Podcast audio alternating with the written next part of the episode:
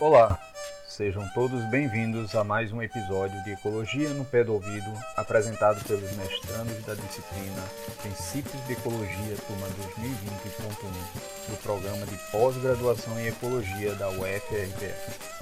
Eu sou Alexandre Malta.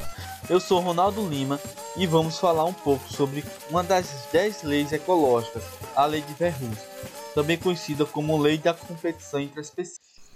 Pierre-François Verhulst foi um matemático francês que, em 1845, publicou um trabalho no qual, por meio de cálculos matemáticos, apresentava fatores que estariam relacionados ao controle do crescimento de uma população quando esta se torna exageradamente grande, em que impediria um crescimento ilimitado de indivíduos.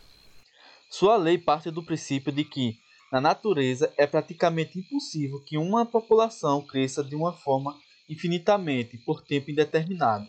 Isso porque todo e qualquer tipo de ambiente possui uma capacidade de suporte, ou seja, o quanto um ecossistema pode disponibilizar recursos para manter uma população.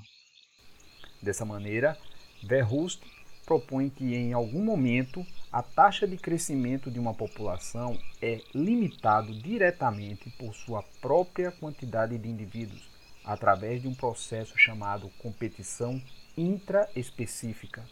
A competição intraespecífica vai controlar o crescimento de uma população por meio de agressão entre próprios indivíduos, territorialidade, canibalismo, competição por espaços livres de predadores.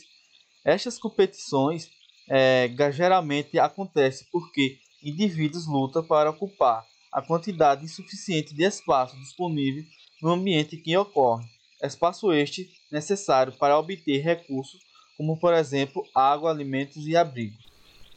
Então, pessoal, espero que tenham gostado de mais um episódio de Ecologia no Pé do Ouvido. Para saber mais sobre outras leis ecológicas, basta seguir nossa página nas redes sociais e ouvir nossos podcasts. Até a próxima!